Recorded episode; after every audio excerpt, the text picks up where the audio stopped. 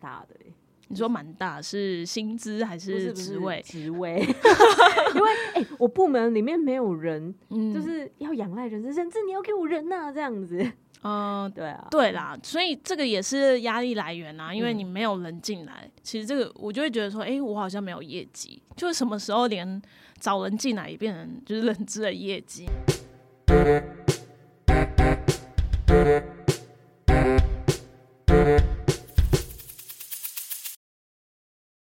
非常的好哦，嗯就是他是我刚，他是我们公司的人资。那刚面试的时候，我就觉得他非常非常的亲切。然后意外聊到说呢，他其实在呃在进入这家公司当人资之前呢，他在有他的第一份工作非常的酷，他是一个饮料店的老板，超酷的，而且是大学刚毕业就成立了加盟一家饮料店。那关于这件事情，我因为我其实在我之前有好多同学就是也是有自己创业，可是这在在经历了一段，比如说在公司行号当职员啊之后，才有这样子的一段经历。那所以，我这边想要问娜娜的是，你是为什么在一开始大学当刚毕业的时候，你就想要创一家自己的饮料店？是你在在学期间的时候就有这样子的一个想法吗？还是你你是受到什么样子的鼓舞？呃，哎、就是我我并没有那么那么呃远大的想法，我只是觉得说啊，毕业了好迷惘哦，而且那时候大学就读的科系是我我以后应该是被设定是要当老师的，然后也去国中。实习了半年，然后其实诶，对于教育呃教育的置业，其实我还蛮喜欢的。但是呢，就是因为那时候大学我我是在美式餐厅工作，那呃，其实，在美式餐厅工作的时候，其实我也发现我不排斥餐饮业，而且我觉得对于服务业我有非常大的热忱。然后，所以那时候呃，教育其实它也是另外一种服务业。那当然就是说，在这两个就在这两种形态服务业，我只能择一，因为现在老师他没有办法兼职，就只要你考上老师之后，你就一辈你就只能当老师，除非你辞职不干，然后去去创业。但那时候就是在实习半年后，我就是来到人生的就是岔路口，呃，一一边是老板，然后一边是哎、一边是就是美式餐厅的老板，因为他就是想要找我一起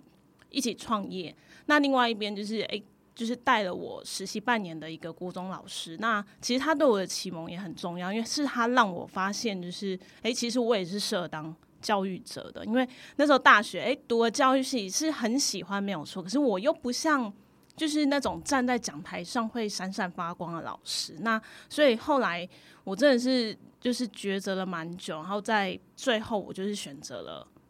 呃创业，就是走餐饮业。走餐饮业，嗯所以那时候美式老餐厅的老板就是想要找你做饮料嘛。呃，对，其实我们那时候有讨论了蛮多的形式，因为原本是想说在开一家美式，因为那一家美式在我就读的大学其实非常有名，而且就是只要有人提到它是是不会有人就是不知道它的。那其实那时候也是想说，哎、就打铁趁热，是不是在开一家分店？因为那时候其实美式餐厅。在那个时段，呃，应应该说在那个时期还蛮热门的，但后来我们就是考量，就是说，诶，可以开开不同的形式，因为我们的目标可能就是可以让人家加盟。诶，对，刚刚就是说到，其实这家店我们是算是创始，就是就是也不算加盟，就我们创就是希望创了这家店之后，然后再看有没有人就是对于这样的就是经营形态的饮料店是很有兴趣，然后再去做加盟。哦，所以你们一开始就算直营，不是加盟，对是，没有错。自创品牌。对，所有的饮料的比例啊，然后还有饮料品相、饮料的品名，包括是呃饮料店的名字都是自己创的。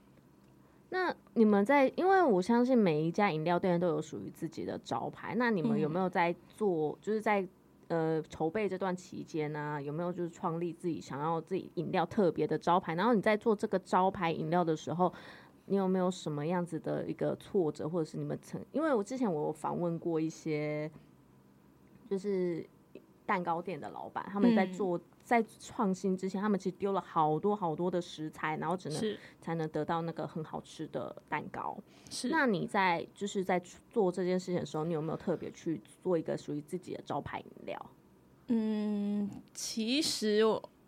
我如果我这样讲，会不会很多很多对于创业的，就是那种就是伟，就是那种梦想会就是破灭？说实在，就是在创业前，你可能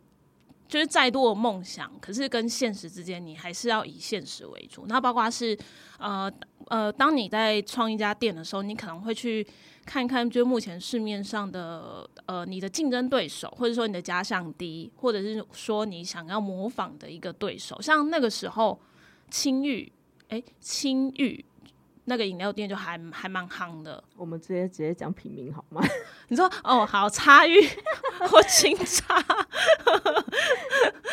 没有啦。就是其实真的说实在，你在创业之前，你一定是先去做模仿，嗯，因为说实在，你一开始你就要来一个非常不一样的东西，你还要考量到就是市场接受度啊。所以那时候我们的饮料啊，前十种虽然说都是我们自己创的，比例的确是自己创，可是。那一些的一个发想，一定是来自于就是现在很多热门的饮料店，包括那个时候黑糖鲜奶、黑糖的饮品，就是 蒸煮真插蛋，没差啦。现在还不会有人听好吗？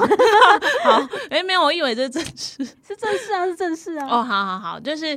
其实就像黑糖饮品啊，在在那时候都还蛮夯的，所以我们就是十，其实十项饮料饮呃里面，我们真的是就是蛮多都是母呃，就是参考就是。呃，对手。那呃，我们有自己创的饮品，就是我觉得比较特别，是鲜奶混搭，鲜奶混搭或鲜奶混搭，它其实就是呃牛奶 mix 冰块，然后再 mix 就是新鲜的呃水果，那它的口感其实就是在呃在喝的时候里面会有点小碎冰的口感，那刚好因为我们那时候也是盛夏的时候开的，就觉得哎这个饮料应该会打会应该会打中很多就是消费者的心。我被你这样讲讲，我忽然好想喝哦。对对对，我我觉得那个饮料的确也在我们店比较稳定之后，成为我们店的招牌。嗯嗯，那你会不会觉得，呃，现在因为已经收了嘛，对不对？其实没有收，只是我离开了那家店。那你会不会后续会觉得很可惜这样子？嗯，可能在。呃，如果遇到就是现在的工作遇到挫折，像是招募不顺利啊，或者是可能有一些就是呃一些心烦意乱的想法的时候，在夜深人静，总会想，嗯，如果我还没有离开，就是呃饮料店的话，我现在的状况会是怎么样呢？对啊，可是那都是想嘛，因为毕竟现在也离开了，嗯。那我比较好奇，就是你现在以前当店长嘛，跟你现在做人资，你觉得在当店长的时候跟当人资有什么可以沿用的技能？就是因为当店长，我知道你其实也是要做选人啊、招募人当中。那其实你在当人资的时候，是不是有就是把这个店长的一些？经历啊，有好好的运用在里面。嗯，我先说，我觉得人资是一个呃，是一个就是蛮不同的领域。就跟店长来说，虽然说都要选人才嘛，可是我觉得就是呃，择才的条件不一样，因为呃，你还是要应应就是企业主呃，就是这个企业他想要找到什么样的人才，什么样的特质，然后你可能真的要到。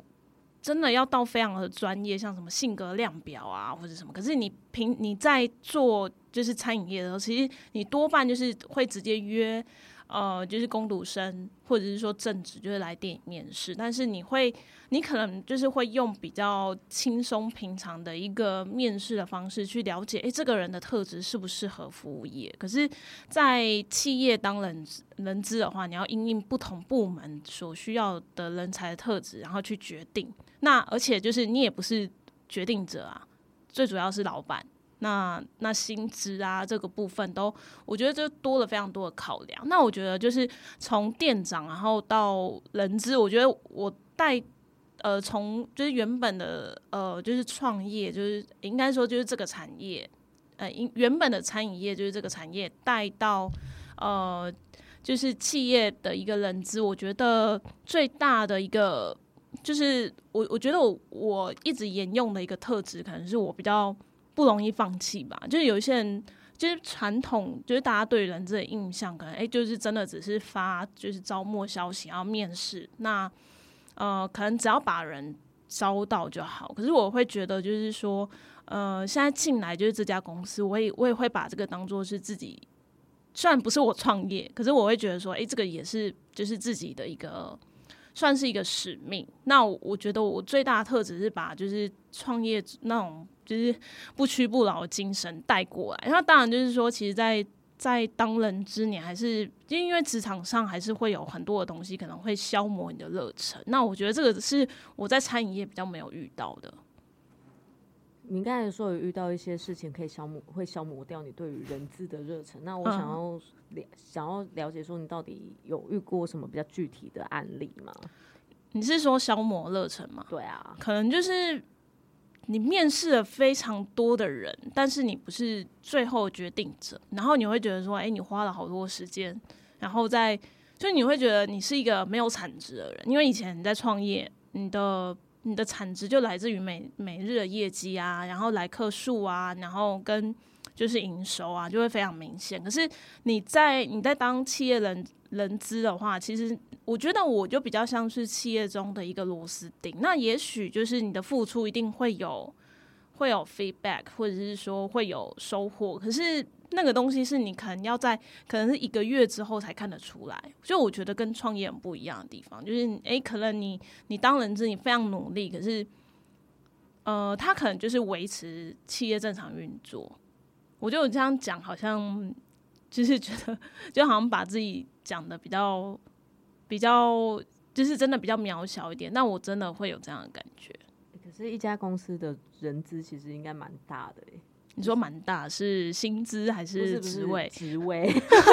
因为哎，我部门里面没有人，就是要仰赖人资，人资你要给我人呐，这样子。嗯，对啊，对啦，所以这个也是压力来源啊，因为你没有人进来，其实这个我就会觉得说，哎，我好像没有业绩，就是什么时候连找人进来也变成就是人资的业绩，然后像是人离职，我觉得离职也是，就是我们自我们其实也会看得很重，因为会觉得说，哎，是不是在。呃，人资带把人才招揽进来之后，后续的一个留才啊、育才这个部分，我们是没有就是做的不够好，然后让就是人才就有这样流动。所以你就是觉得说，遇面对那遇到同事离职，就是对人资来说是一个很大的挫败吗？嗯，我。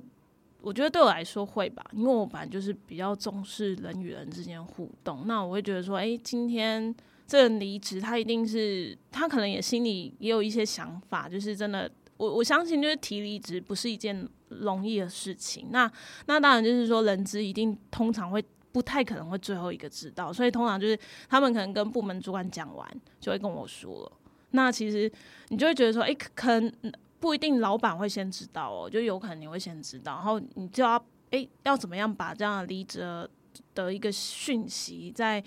呃就是转给老板，就是这个部分心对心理素质其实要蛮强大的，因为你就会觉得说哎，就是这个人会会入职是你招揽进来的，那他离职他也会先跟你说，嗯，那你会哎那这个因为其实餐饮业的员工流动动率其实应该也是蛮大的，对不对？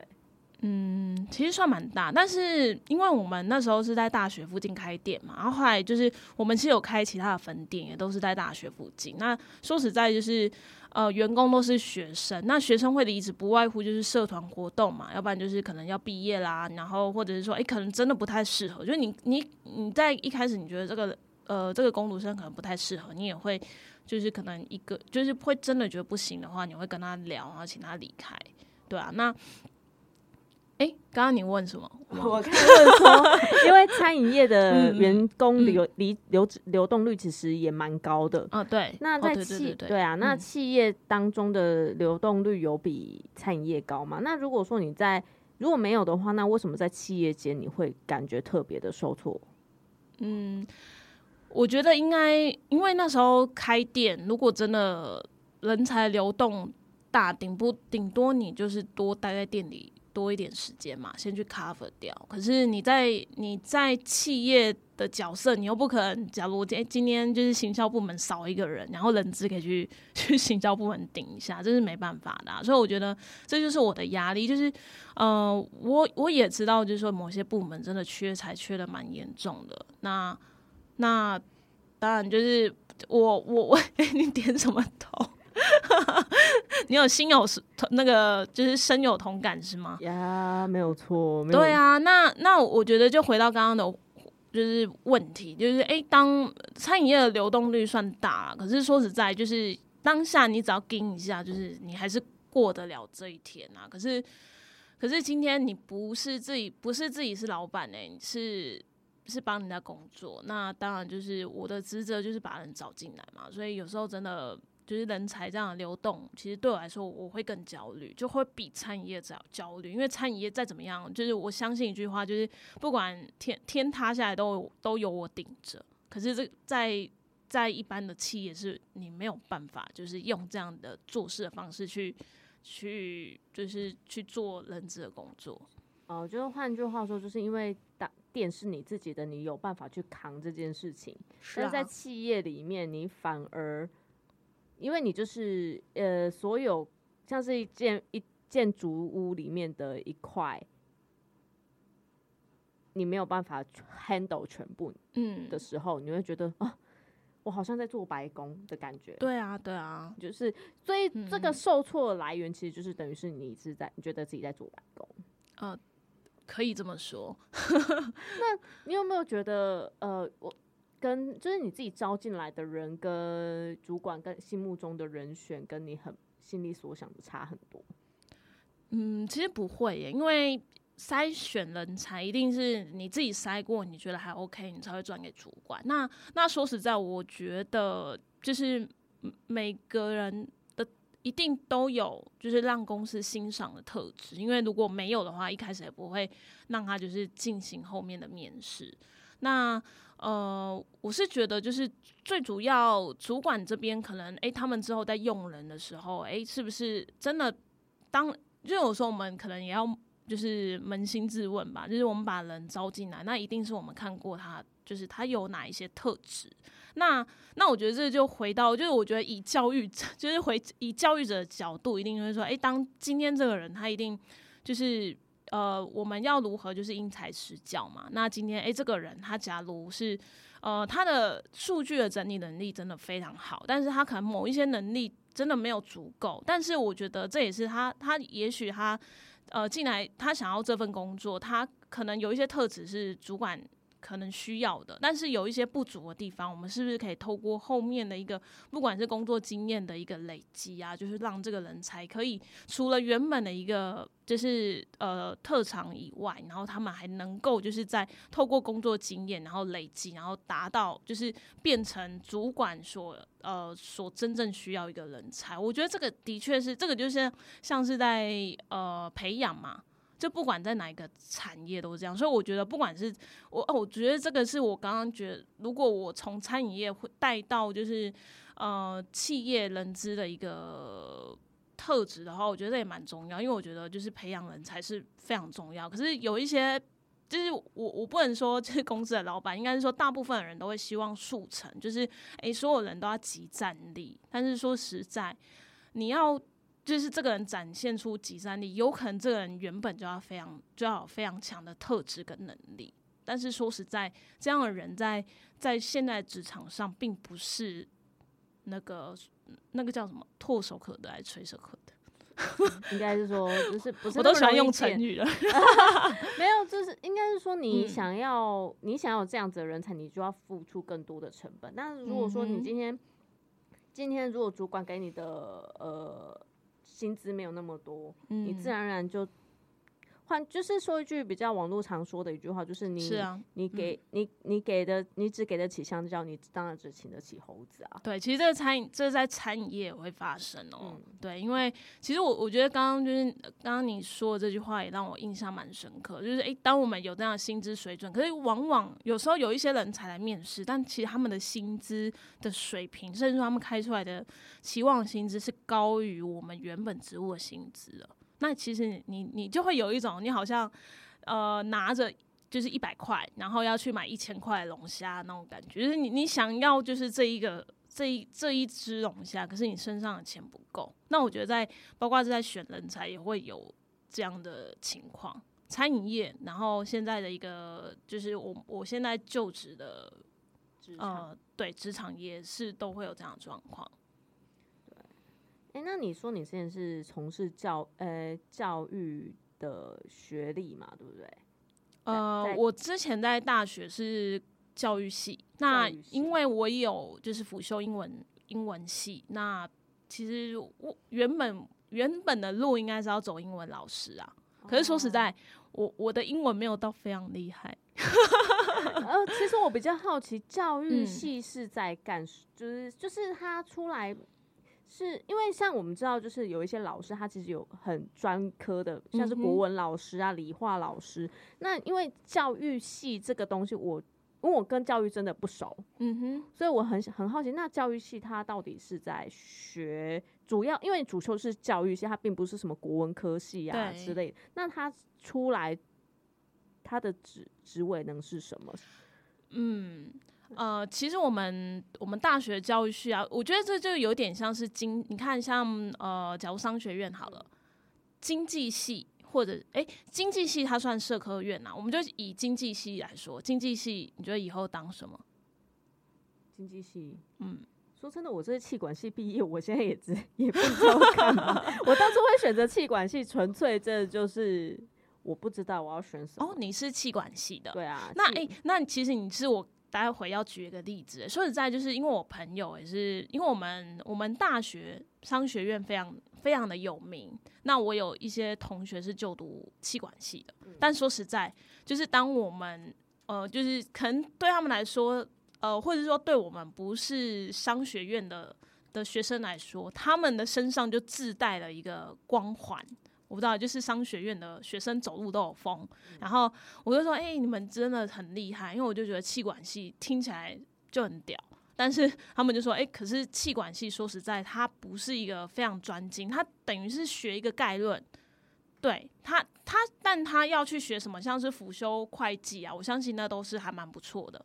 哦，辅修会计系吗？”会会吗？我我我的想法，气管气管系就是产销人发财都要学啊。嗯哦，好吧，那我不懂装懂。好啦，他我我现在的概念是，像气管系，我我觉得我们就有点像是教育学院中的气管系。哎，你我们就有点像是商学院中的气管系，就是学个概论。教育系也是啊，就是我们大学教育系出去的一个人才，往往都是担任教育行政。就是像是教育局啊，或者是说什么文化，就是一些公职的一些主要人才，就是像是我们以前学校教务处里面的教教育人员，呃，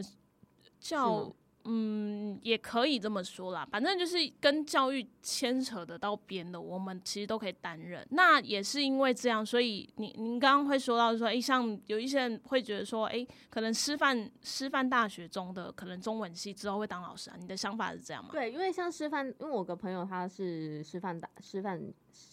师大的那个中文系，那很明确，他出来可能就是当中文老师、国文老师。对。可是因为教育系，说真的，我是真的是第一次听到。真的吗？有我们有那么不是不是，可能我是孤陋寡闻，因为我以前就会觉得说，你出来，比如说体育老师，你就是专职体育。嗯。那因为教育系，我就就听下来，我会觉得这件事情很笼统。嗯。他没有一个很，因为以前在很多科系都很笼统啊。对啦，因为就是你会觉得说，因为以前我们在学校就会有分门别类的一个。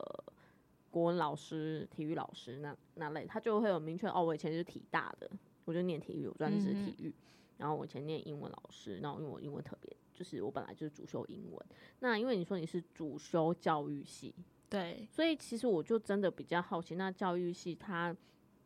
担任教职人员的话，他其实就是教书吗？还是他真的就像你说的，就是他就是就只是纯粹就是行政人员，或者是他可以就是当做。呃，学校的辅导老师，嗯，我觉得这要看就是你，呃，读教育系的时候，你有没有就是其他的规划？因为像像教育系的确就是，如果你要当中文老师，你要另外去辅修中文学程。就是我们我们大学的教育系，就是教育教育系的学生都是这样，就是我们我们会主要是学教育的一个概论的课程，那另外我们会修蛮多就是跟辅导相关的，因为其实我们教育系有蛮多都是走就是辅导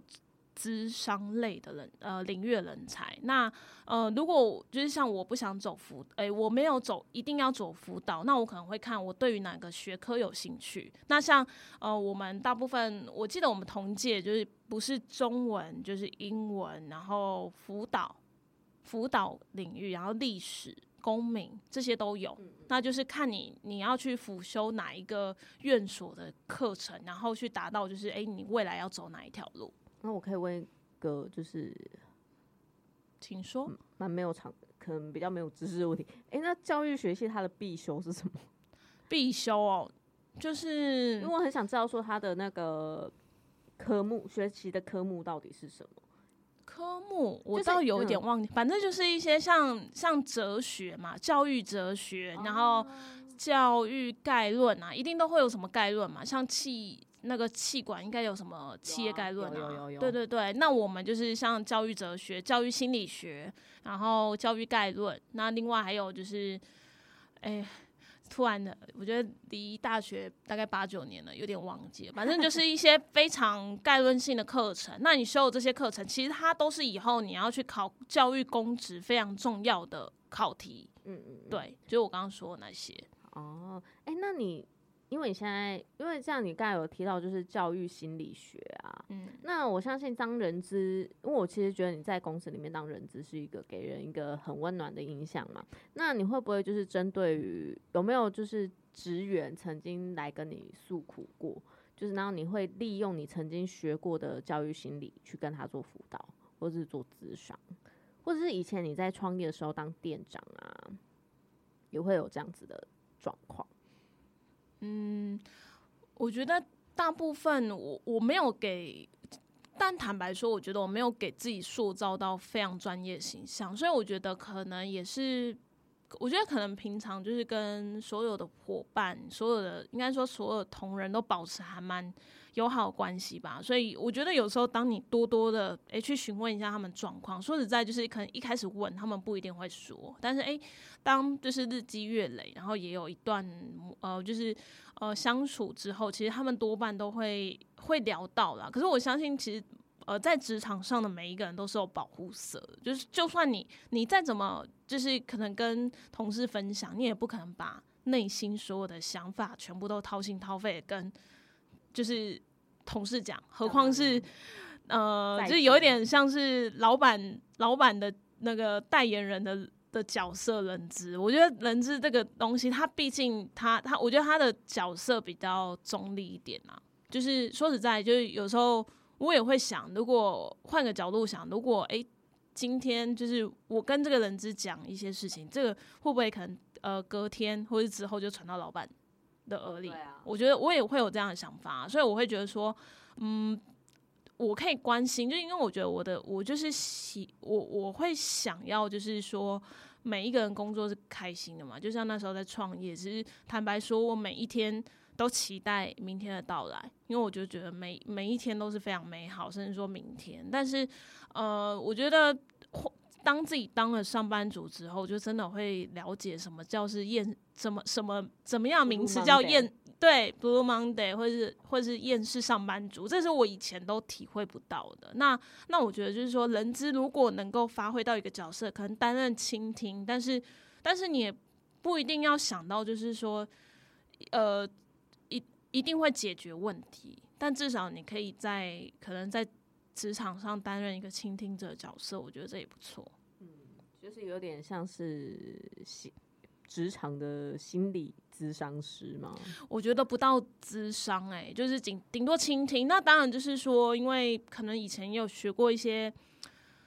嗯，可是我我觉得我没有到非常专业，但是可能可能因为之前做餐饮业、做服务业做了大概四五年，所以说实在就是你会察言观色嘛。那我觉得察言观色就变成是自己在职场上一个很好的利器，因为你会知道说，呃，你会让。大家对你放心，就是说，哎，可能讲什么话不一定会真的，就我会跑去告状或者什么。但但坦白说，我会觉得说，如果在事实的情况下，我又能够解决问题，我觉得有时候适当在中间的一个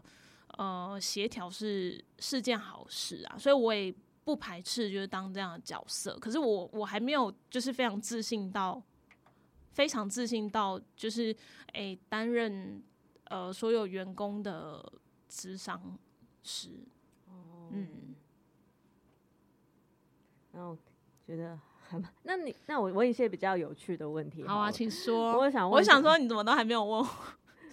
问问就是你想我我问你什么？我先没有啊，可能就是诶呃创业有什么就是有趣的哦，事情、对啊，我是想要问这个。好啊先聊完沉重的嘛，我们依循渐进。好倒吃甘蔗是吗？对啊，你有什么想要？就是有什么遇到很雷的员工，想说干这个东西你也不会，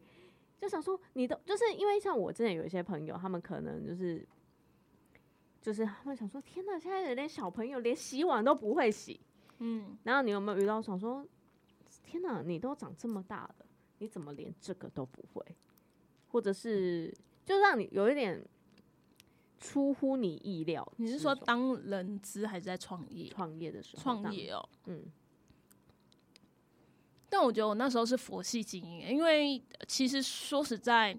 呃，我那时候就是有点像是擦干股，你知道吗？就是可能没有什么钱，然后可能老板出资，然后开这家店，然后你可能就是担任，呃，可能像，呃，就是想菜单啊，然后还有实际的一个店的运营，可能是你负责，但是说实在，就是你还不到。诶，可能出钱出资，然后去，所以，所以这也是我刚刚说，诶，其实我餐饮业我没有到非常大的压力，就是可能也来自于就是说钱，说实在大部分也不是我出的，我是后来就是有一些资金才投入，就是可能像分店的创立啊。那所以那时候我只要我唯一的想法就是说我把这家店就是做好，就是把呃这家店经营好。那把里面的人带好，所以那时候真的是还蛮佛系经营，因为里面呃，我们里面的正职大概只有两位，呃，扣掉老板、老板娘，然后只有我跟另外一位，其他全部都工读生哦。那因为那时候店在，就是创立之后，其实在在大学的那呃，应该说在创立那段时间，其实店还蛮幸运的，就红起来了。对，就是诶，大家大学诶，有一些我就听到就是说，诶，大学生他们可能在那个招诶招生啊，然后就是迎新的时候，他们会说，诶，必喝的饮料店，就我们榜上有名，就会很开心。对，就是会这样。所以其实那时候，呃，就是大部分我我只要担心的就是，诶，这家店有没有经营好就好了。那其实说实在，那时候，呃，我们除了两个两个诶老板老板娘，然后跟两个正职以外，全部都是工读生。那工读生说实在，他们真的没有什么太大的社会经验，而且他们来店里工作，他们其实就是要学社会经验啊。他们并不是说，哎、我要赚钱。说实在，他们其实都还有可能有爸妈的零用钱或什么，他们只是真的想要来学个社会经验。说实在，就是你也会看到，哎、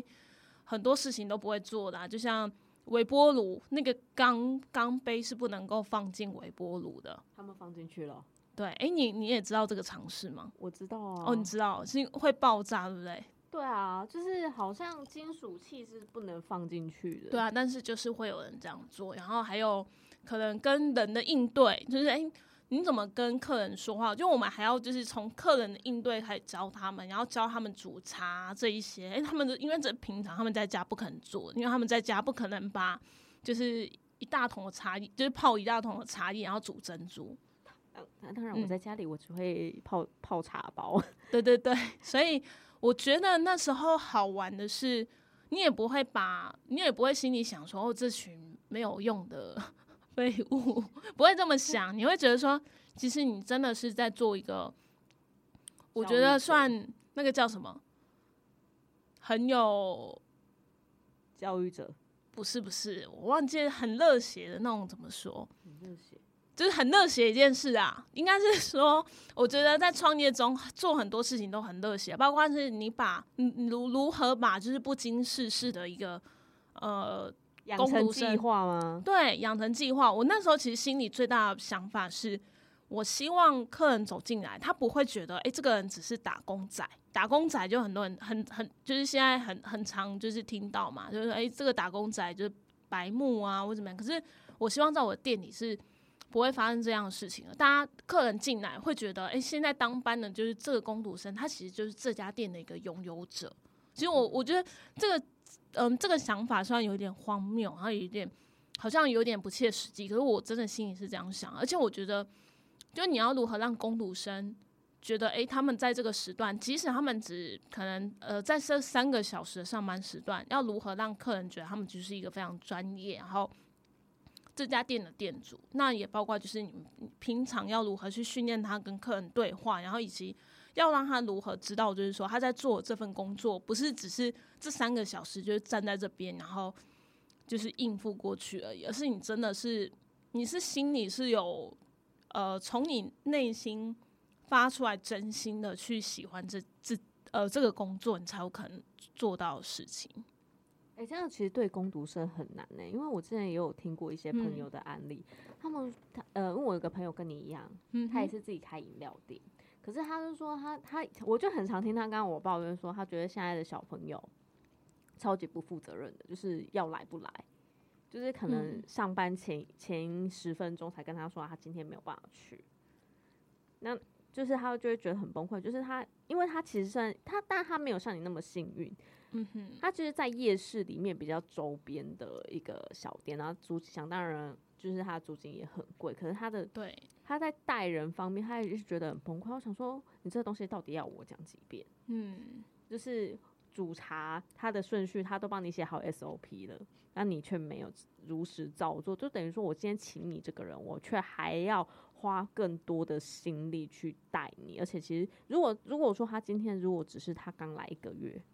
可能就算了，他今天可能已经这个状况持续了半年，可是他半年哦，对啊，可我对啊，这段时间其实蛮久的。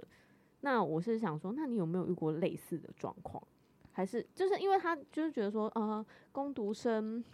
很难把自己的事情，因为他可能就是我就说我今天就是个打工仔，嗯，我今天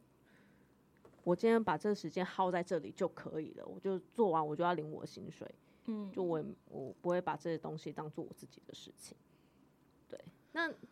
你你你会不会有这样子遇到这样子的状况？那多多少少会有吧。嗯，一定会有，因为我们店啊，就是那时候一家，后来开了，我记得，因为我们就是后来在大安，然后在站前市政府、台大，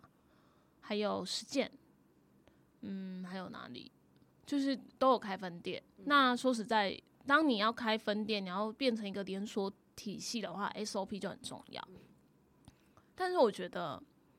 呃，SOP 它它当然就是一个会利于连锁企业去发展的一个必经的历程。但我同时我也是觉得，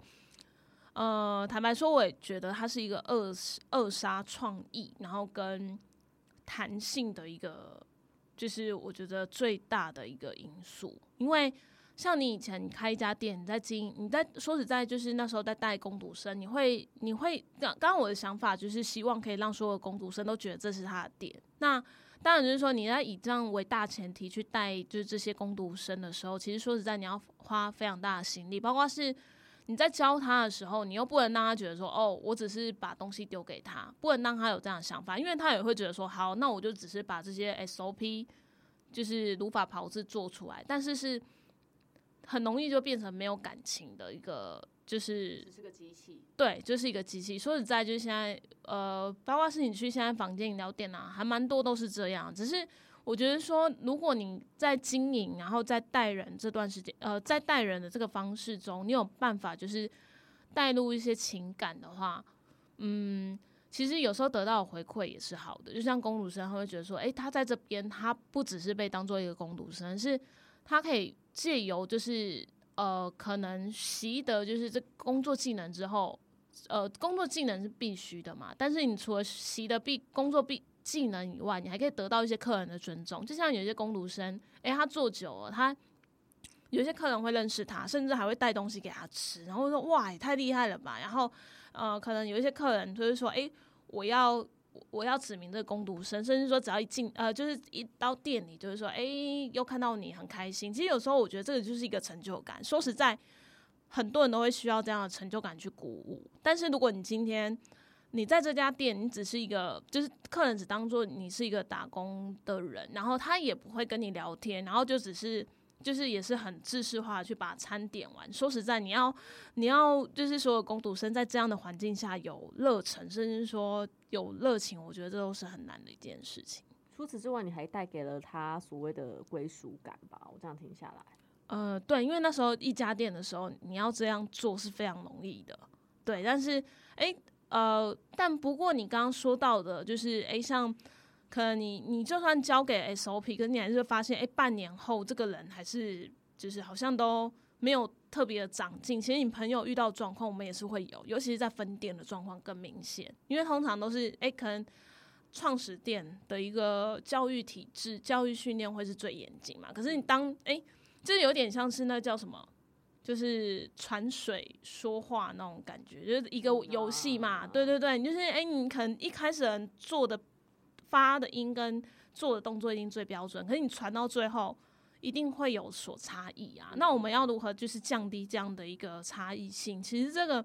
说实在这非常难，因为我们其实，在分店有遇到同样的状况，就是诶，像是招揽的呃招募的人，他可能没有办法那么稳定的工作。那其实，在一开始就是选材进来的时候，就要非常小心。就是可能我觉得，如果我们今天这家店真的是要走一个像 Starbucks，我觉得 Starbucks。是，哎，这个很有名，应该不用，没差啦。好，没差。好，对，就是我觉得，我觉得我就很欣赏，就是 Starbucks 的一个经营的特质，因为至少你进去，你会觉得，就算他们，呃，我觉得大部分进去 Starbucks 的所获得一个消费体验，应该都算不错吧？你有去过？没去过，全台湾人应该都有去过了吧？嗯，对啊，可能去借厕所，对，去吹吹冷气，夏天到了。买一送一的时候，对啊，我就其实我就还蛮欣赏他们带人。那我会发现，就是说，哎，像他们，嗯，他们在就是教员工的时候，他们真的会是不会说，哎，你就把这个比例做好就好了。他可能会有一个教育训练是，嗯，可能教大家品咖啡嘛，就是品豆，就是真的让呃，就是员工知道他们为何而做。我觉得这个是非常重要的。就像你今天，呃。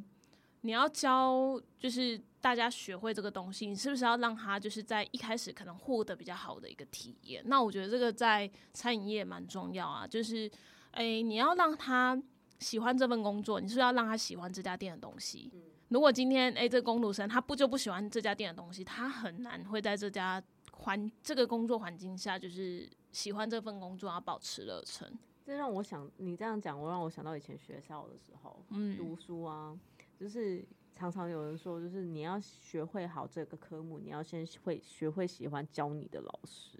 哦，这个蛮有寓意的。对，因为这倒是，因为我想到我以前就是有，我以前非常讨厌数学，嗯，而我现在也还是很不喜欢，是因为讨厌那个数学老师吗？因为他不会教啊。哦，对，对啊。好，这